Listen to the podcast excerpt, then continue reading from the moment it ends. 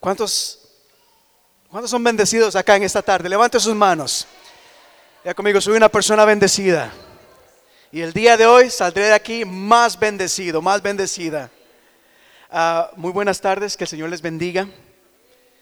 Si no lo digo ahora, se me olvida, se me olvidan las cosas.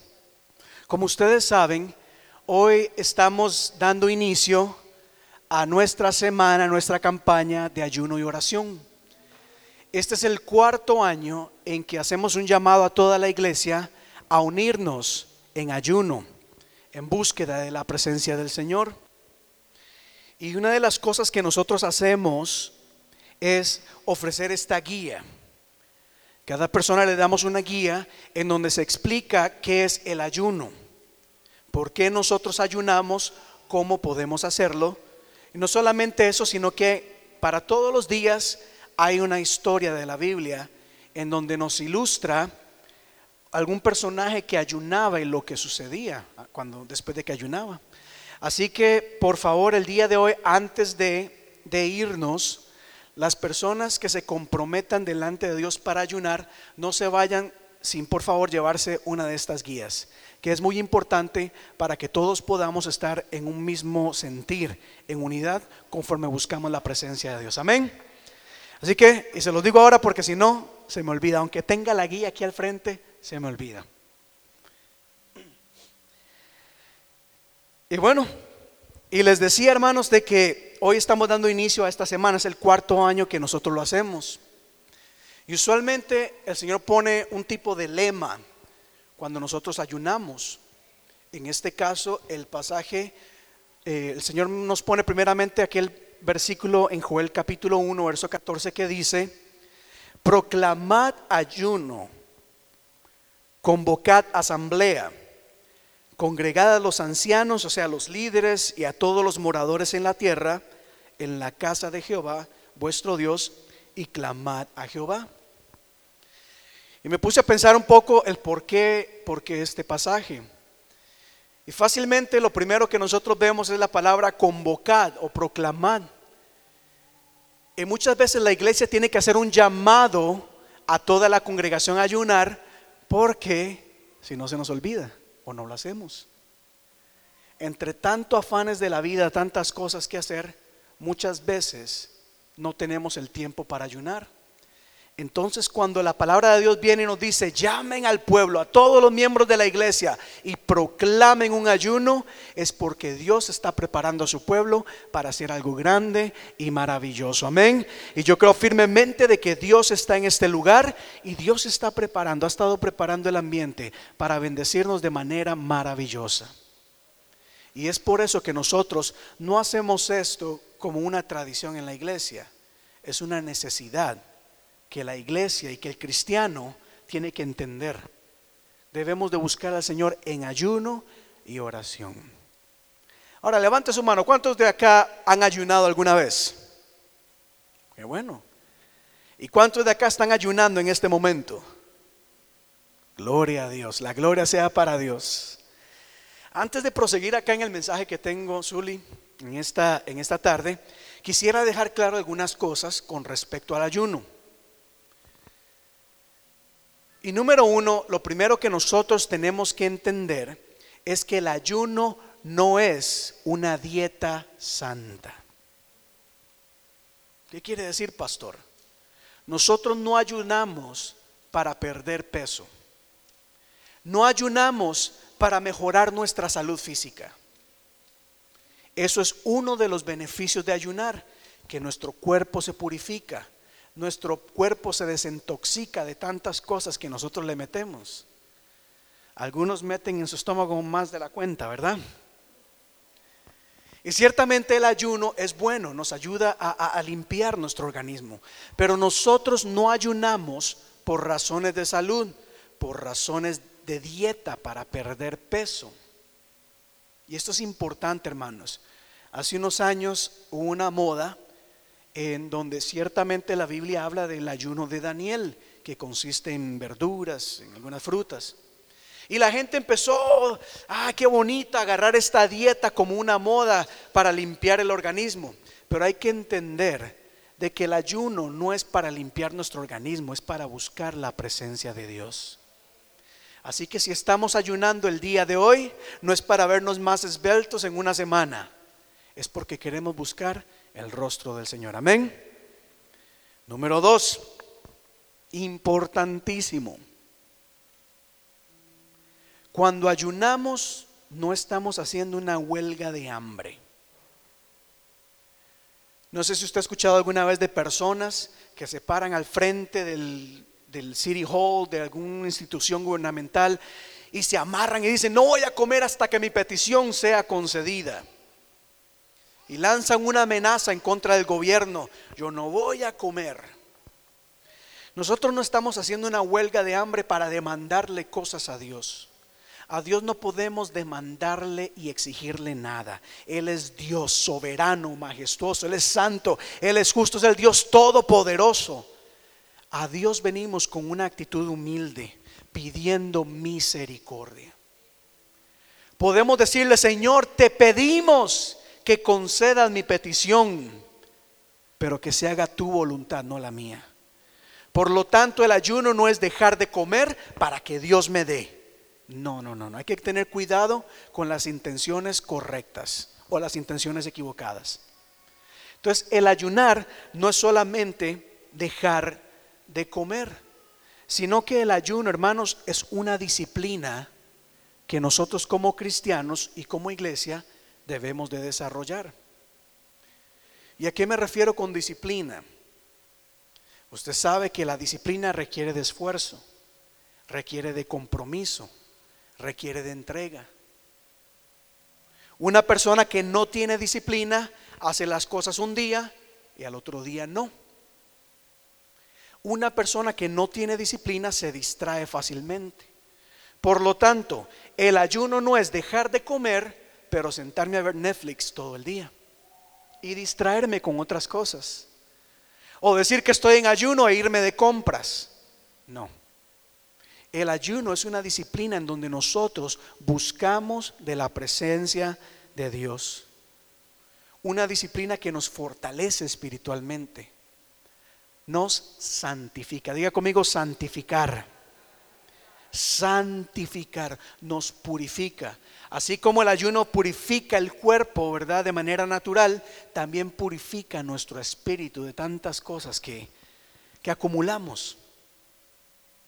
Así que es una, es una disciplina muy importante que debemos desarrollar, pero sobre todo, iglesia, el ayuno es un acto de adoración. Así como venimos a la iglesia y levantamos las manos y cantamos, el ayuno es un acto de adoración. Cuando cantamos y decimos, Señor, glorifícate, tú eres santo. Eso es adorar a Dios, pero también traer la ofrenda delante de Dios. Eso es adoración. Y el ayuno es un acto de adoración en donde nos rendimos a Él, donde le alabamos, donde buscamos su rostro. Y no solamente le pedimos, sino que reconocemos que Él es Dios poderoso. Amén. ¿Estamos claros? Dígale a la persona que está a su lado, el ayuno no es una dieta santa. No es dejar de comer por dejar de comer. Es buscar de la presencia de Dios. Es hacer un esfuerzo para orar, para leer la Biblia, para escuchar predicaciones, para poner música cristiana y alabar a Dios. Y todo esto está en la guía que, más tarde se van a llevar.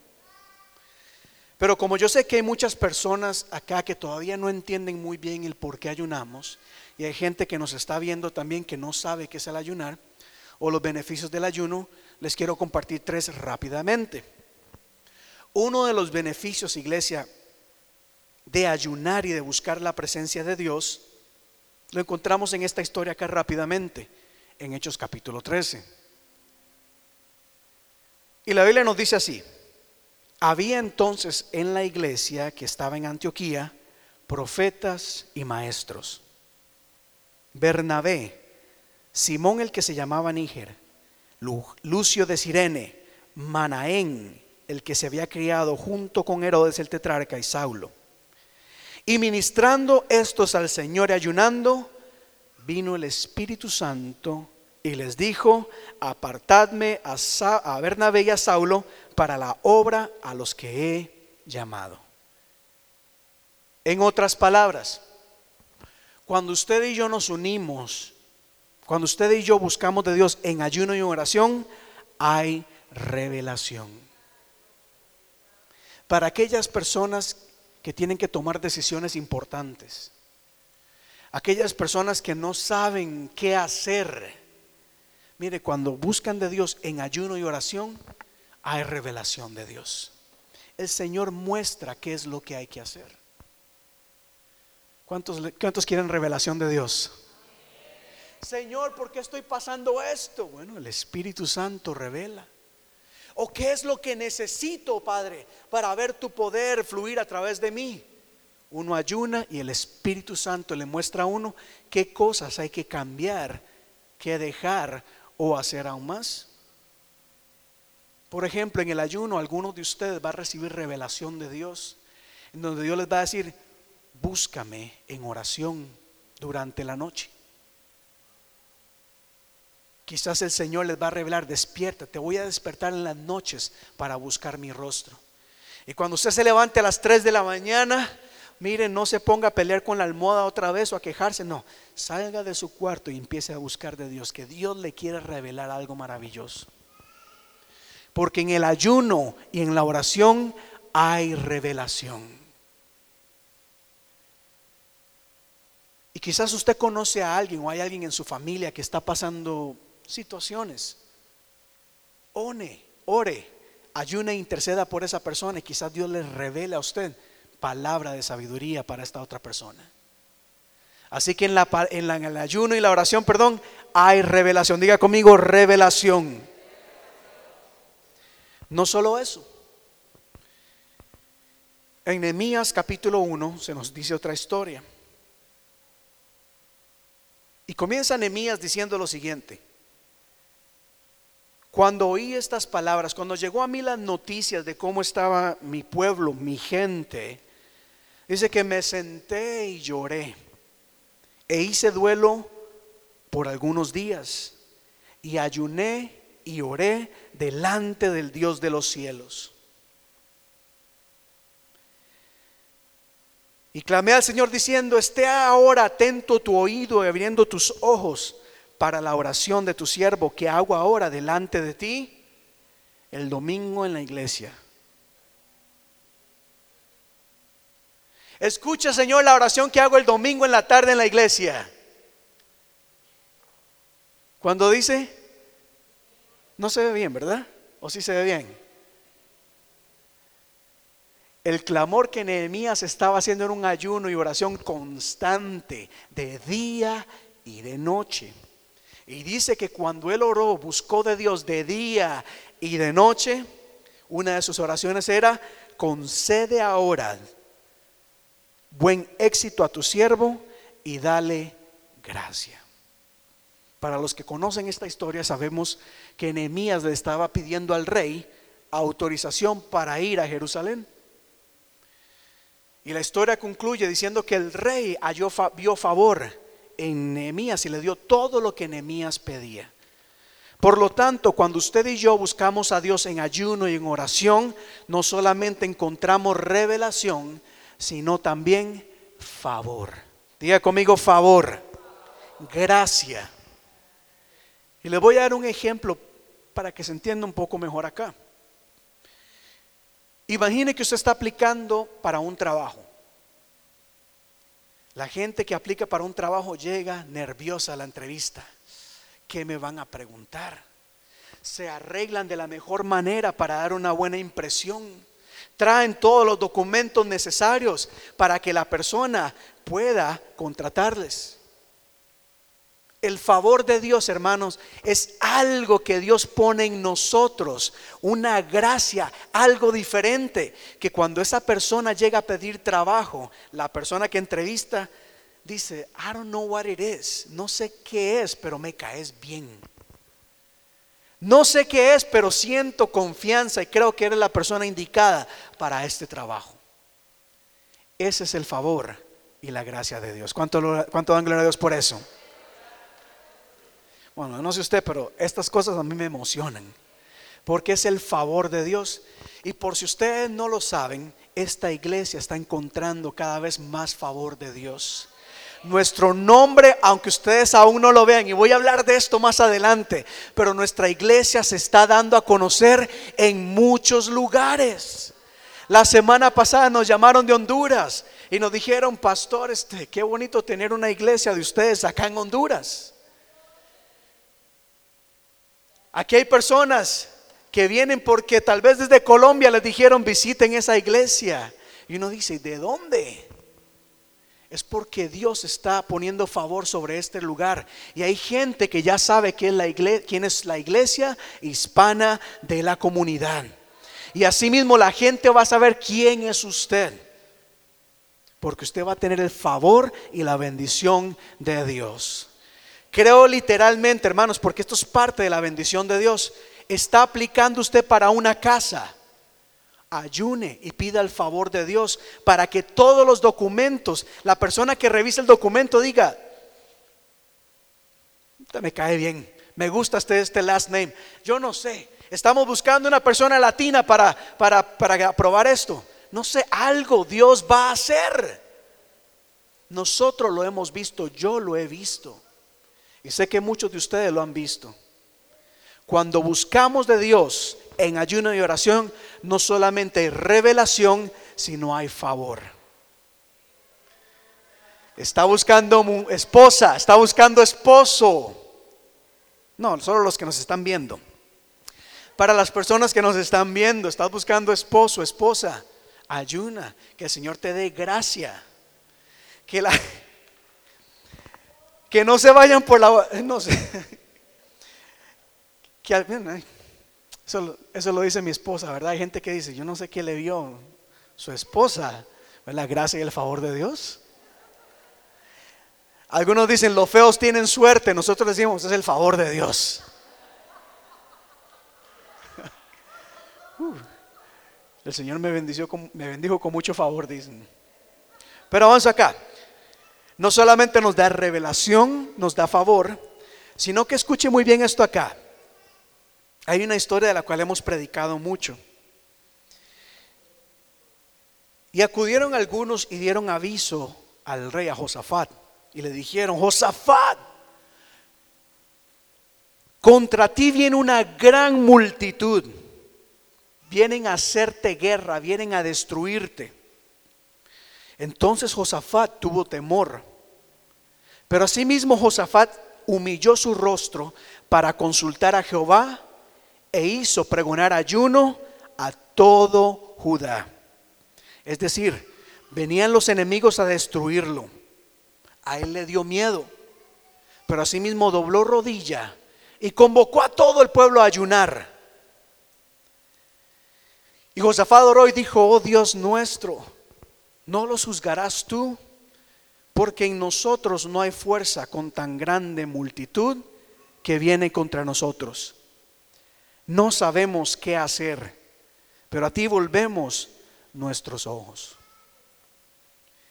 Si estás pasando problema, si estás pasando adversidad, una situación bastante difícil, y no sabes qué hacer como Josafat que dice, no sé qué hacer, no sé cómo enfrentar este problema, no sé cómo salir de esto. Ora y ayuna. Y todo Judá estaba en pie delante de Jehová.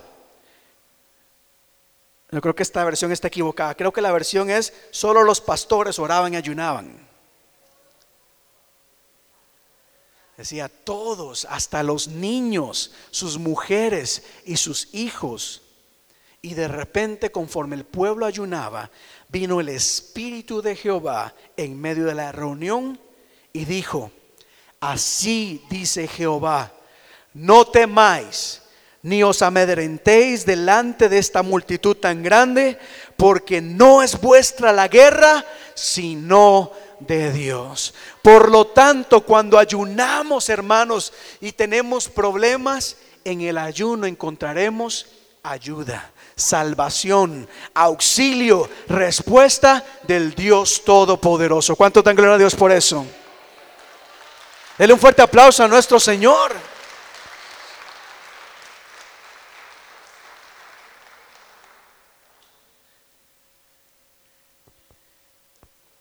Hay muchas otras razones más por las que oramos, incluyendo, y están en el librito, hay una historia en donde hay un endemoniado y los discípulos oraron por esta persona y el demonio nada que salía. Y Jesús llegó, oró y el demonio salió.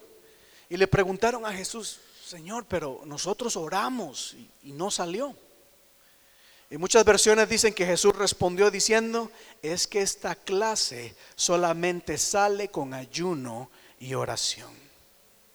Es decir, hay mucha influencia demoníaca también que se levanta en contra, nuestra, que necesita de un pueblo que ayune y pida al Señor por su favor. Y cuando hay ayuno, hermanos, algo sucede en la atmósfera eh, natural, hermanos, que cambia. Ante la luz de Cristo los demonios salen. Amén. ¿Cuántos dan gracias a Dios por eso? Pero viene algo acá importante. Porque el lema de este ayuno es haz llover. ¿Y qué tiene que ver haz llover con un ayuno?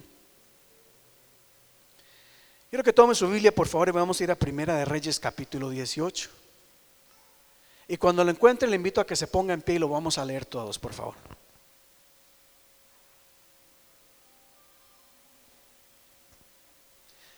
Mientras lo busca, Diga conmigo, haz llover, haz llover, Señor. Abre las puertas del cielo sobre este lugar, oh Dios. Abre las puertas de los cielos. Abre las ventanas de los cielos sobre mi vida, sobre mi familia. Haz llover sobre esta tierra, oh Dios, para que esta tierra se convierta en tierra fértil, en tierra, oh Dios, que produzca fruto y fruto en abundancia. No quiero ser tierra seca, tierra dura. Al contrario, Dios, quiero ser un terreno en donde tú toda palabra, toda semilla de fe, toda semilla de autoridad, toda semilla de profecía, oh Dios, genere fruto y fruto en abundancia haz llover, haz llover, haz llover sobre mi vida, sobre esta iglesia, sobre mi familia. Aleluya. ¿Están listos, iglesia? Mírenme acá por un momento.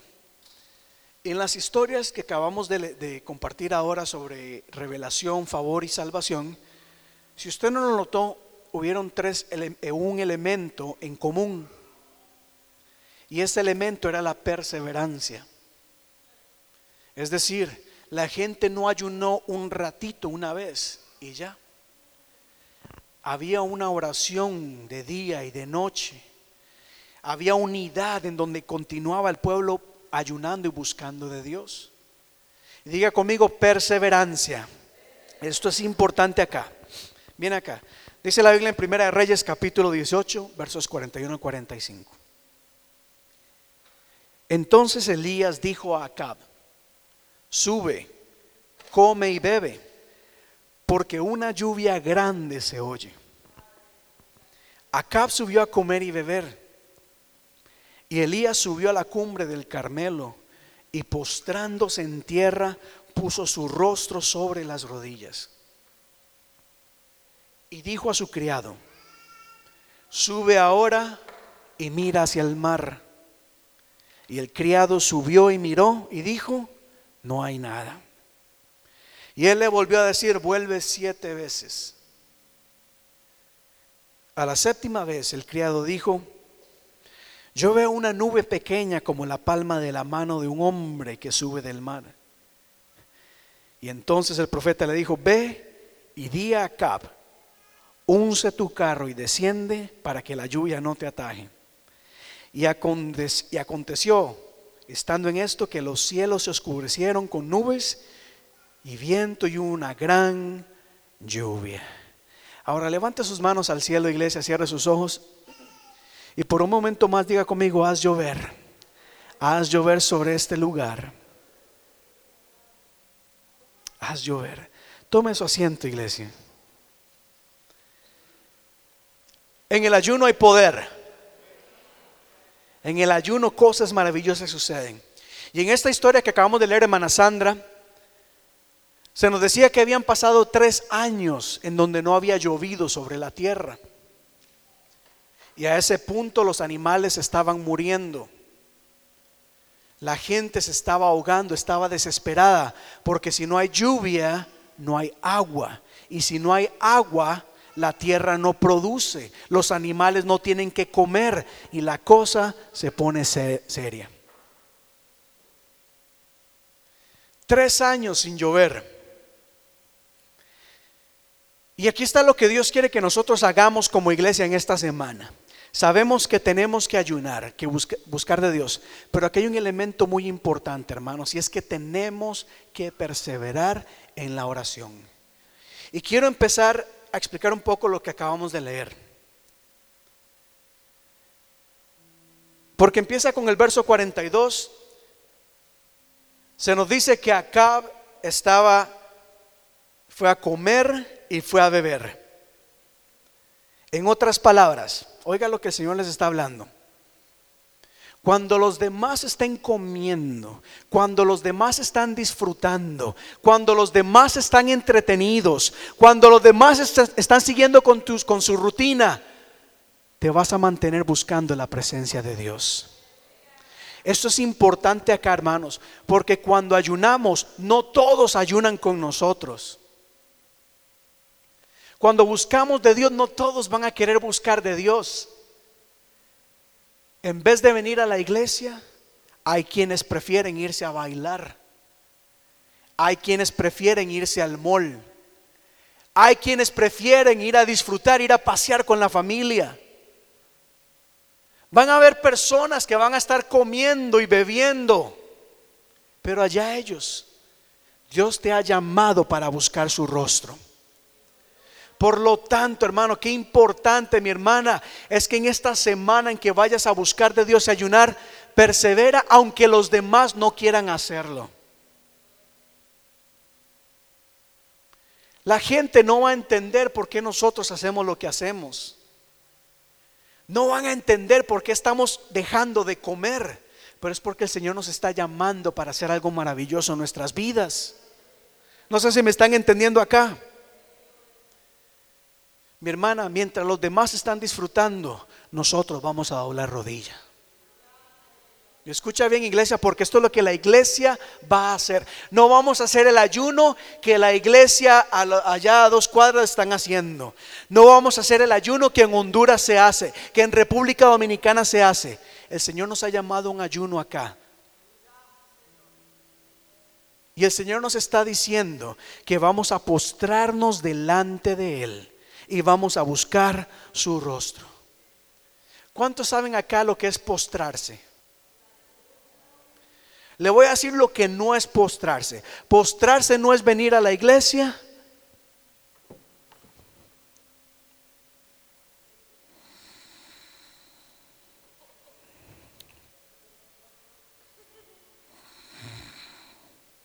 Eso no es postrarse.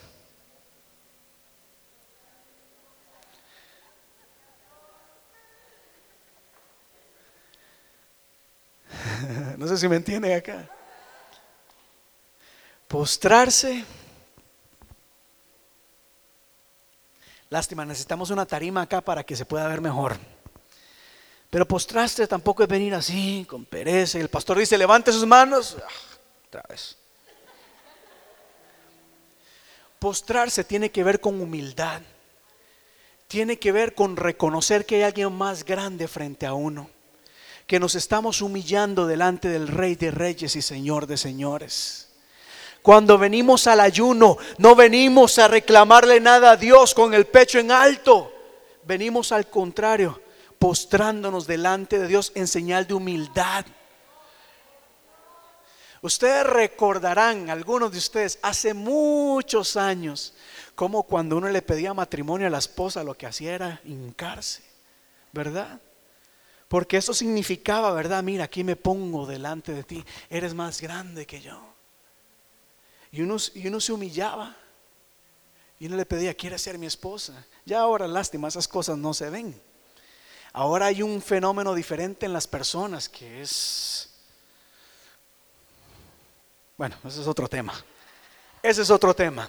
Pero lo que le quiero decir que en esta semana, cuando los demás están viendo Netflix, cuando los demás están saliendo a divertirse, cuando los demás están de paseo gastando su dinero, usted va a ayunar y postrarse delante de la presencia del Señor, buscar su rostro. ¿Cuántos dicen amén a eso? Punto número dos. En esta semana, conforme ayunemos y busquemos delante de Dios, lo vamos a hacer con una actitud de fe. Diga conmigo fe. Diga conmigo fe. Hermano, tres años sin llover en esa tierra. Ponga atención, tres años. El cielo estaba azul. Ese calor intenso. Sin embargo, el profeta dice algo interesante acá. Él se vuelve al rey y le dice, tú haz lo que tengas que hacer, lo que quieras hacer, yo voy a orar. Porque una lluvia grande, porque una lluvia grande. Ahora piensen esto, ¿de dónde iba a escuchar este hombre una lluvia grande? En mi país es muy fácil. Mire, uno veía el cielo oscurecerse y uno decía, ahí viene la lluvia. Y se ve como algo negro, ¿verdad? Que va cayendo gris. Y luego, como en Costa Rica hay muchos techos de lata, se escucha, ¿dónde viene? Y uno a correr porque si no se moja. Allá no era así. Sin embargo, el profeta actúa en fe y dice, voy a orar porque una lluvia grande viene de camino. Por lo tanto, en esta semana, cuando ayunes, actúa en fe, aunque no veas nada. El cielo está azul, no veo ni una nube, pero yo oigo mi bendición que viene de camino. Yo oigo mi bendición lo declaro en el nombre de Jesús. Aleluya, yo lo escucho. Yo escucho la bendición que viene de camino. Y algunos van a decir, pero ¿dónde, pastor? No, yo no sé de dónde va a venir, pero la bendición viene. Yo no sé de dónde viene tu bendición, pero tu bendición viene de camino porque se oye dónde viene. Pero hay algo importante acá. A mí siempre me gusta tener ese balance. Hay veces mi esposa me habla, pero como yo estoy distraído, no escucho. No vas a escuchar la lluvia de bendición si estás distraído. En esta semana de ayuno y oración tienes que estar atento, atento a la expectativa. ¿De dónde viene la bendición? ¿De dónde viene? No te distraigas por nada. No te dejes robar la bendición de Dios. Nosotros como seres humanos, mire, todos los días nos atacan miles de cosas que quieren llamar la atención. Suena el teléfono, ting, y ya de una vez vemos. ¿Cierto o no es cierto? ¿Verdad? No dejes que un mensaje de WhatsApp, que un mensaje de Facebook, que un simple texto te robe de la bendición de Dios. Enfócate en lo que viene para ti. Es decir, esta semana, esta semana yo voy a leer la Biblia y cuando la lea me voy a concentrar en la palabra. Voy a apagar mi teléfono, voy a apagar el televisor, voy a inclusive decirle a mi gente, déjame solo en mi cuarto por un momento que me voy a concentrar en la bendición que Dios tiene preparada para mí. El profeta dijo, una gran lluvia se oye. ¿Qué estás escuchando? ¿Qué estás escuchando? Cierra tus ojos por un momento. ¿Qué estás escuchando?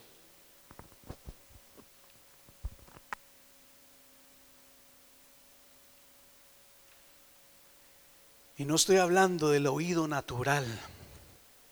Estoy hablando del oído espiritual. ¿Qué es lo que Dios te está hablando? Prepárate, iglesia, prepárate.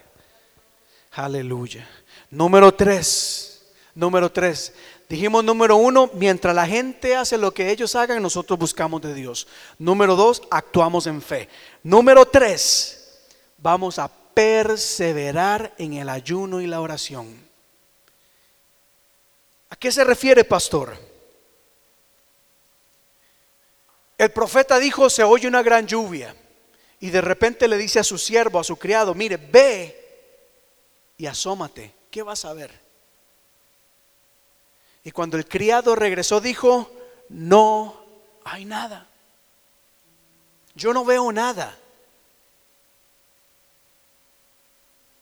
Hay gente que se desanima porque después de orar se asoma y no ve nada. Ah, Dios no me contestó. Dios no me habló. El pastor me invitó a que pasara adelante, a que orara. Él dijo que iba a orar por mí, él oró y nada pasó.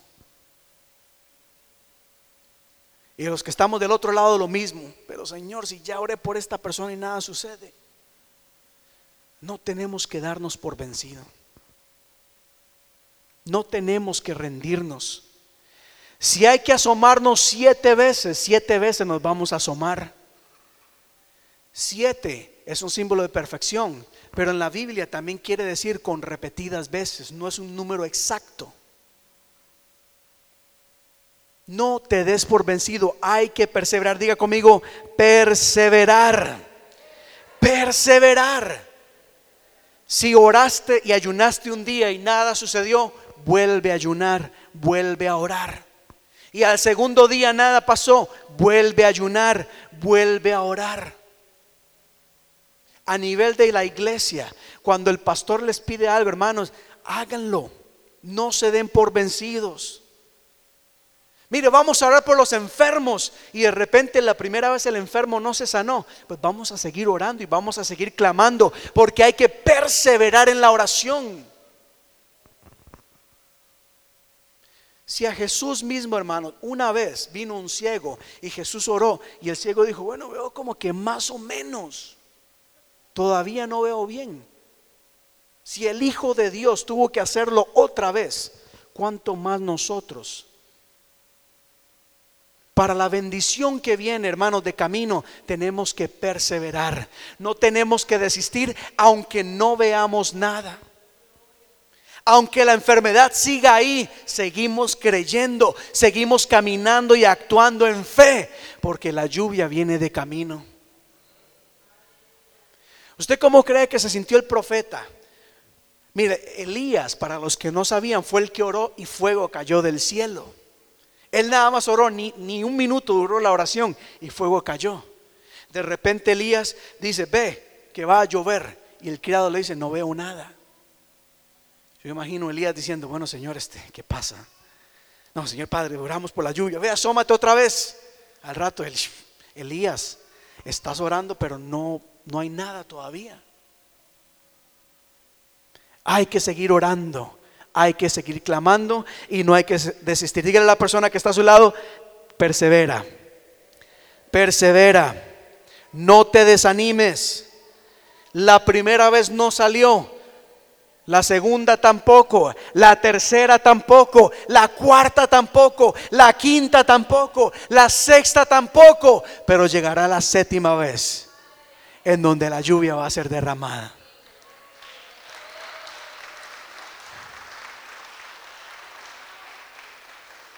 Yo ya pasé al frente y nada sucedió. Pasa este domingo otra vez. No importa. Mire, yo tenía un issue con eso. Yo decía, Señor, como hay personas que pueden pasar todos los domingos, no importa. Hay que seguir, hay que seguir renovando fuerzas, hay que seguir buscando la presencia de Dios, hay que seguir intentándolo una y otra vez, porque muchos cristianos se rinden antes de experimentar su bendición. Por lo tanto, aunque venga alguien en tu familia y te diga, yo no veo nada, tú sigue creyendo. Cuando en el trabajo digan, no veo nada, vamos a seguir creyendo. ¿Cuántos van a creer? ¿Cuántos van a creer? Y avanzo aquí acá.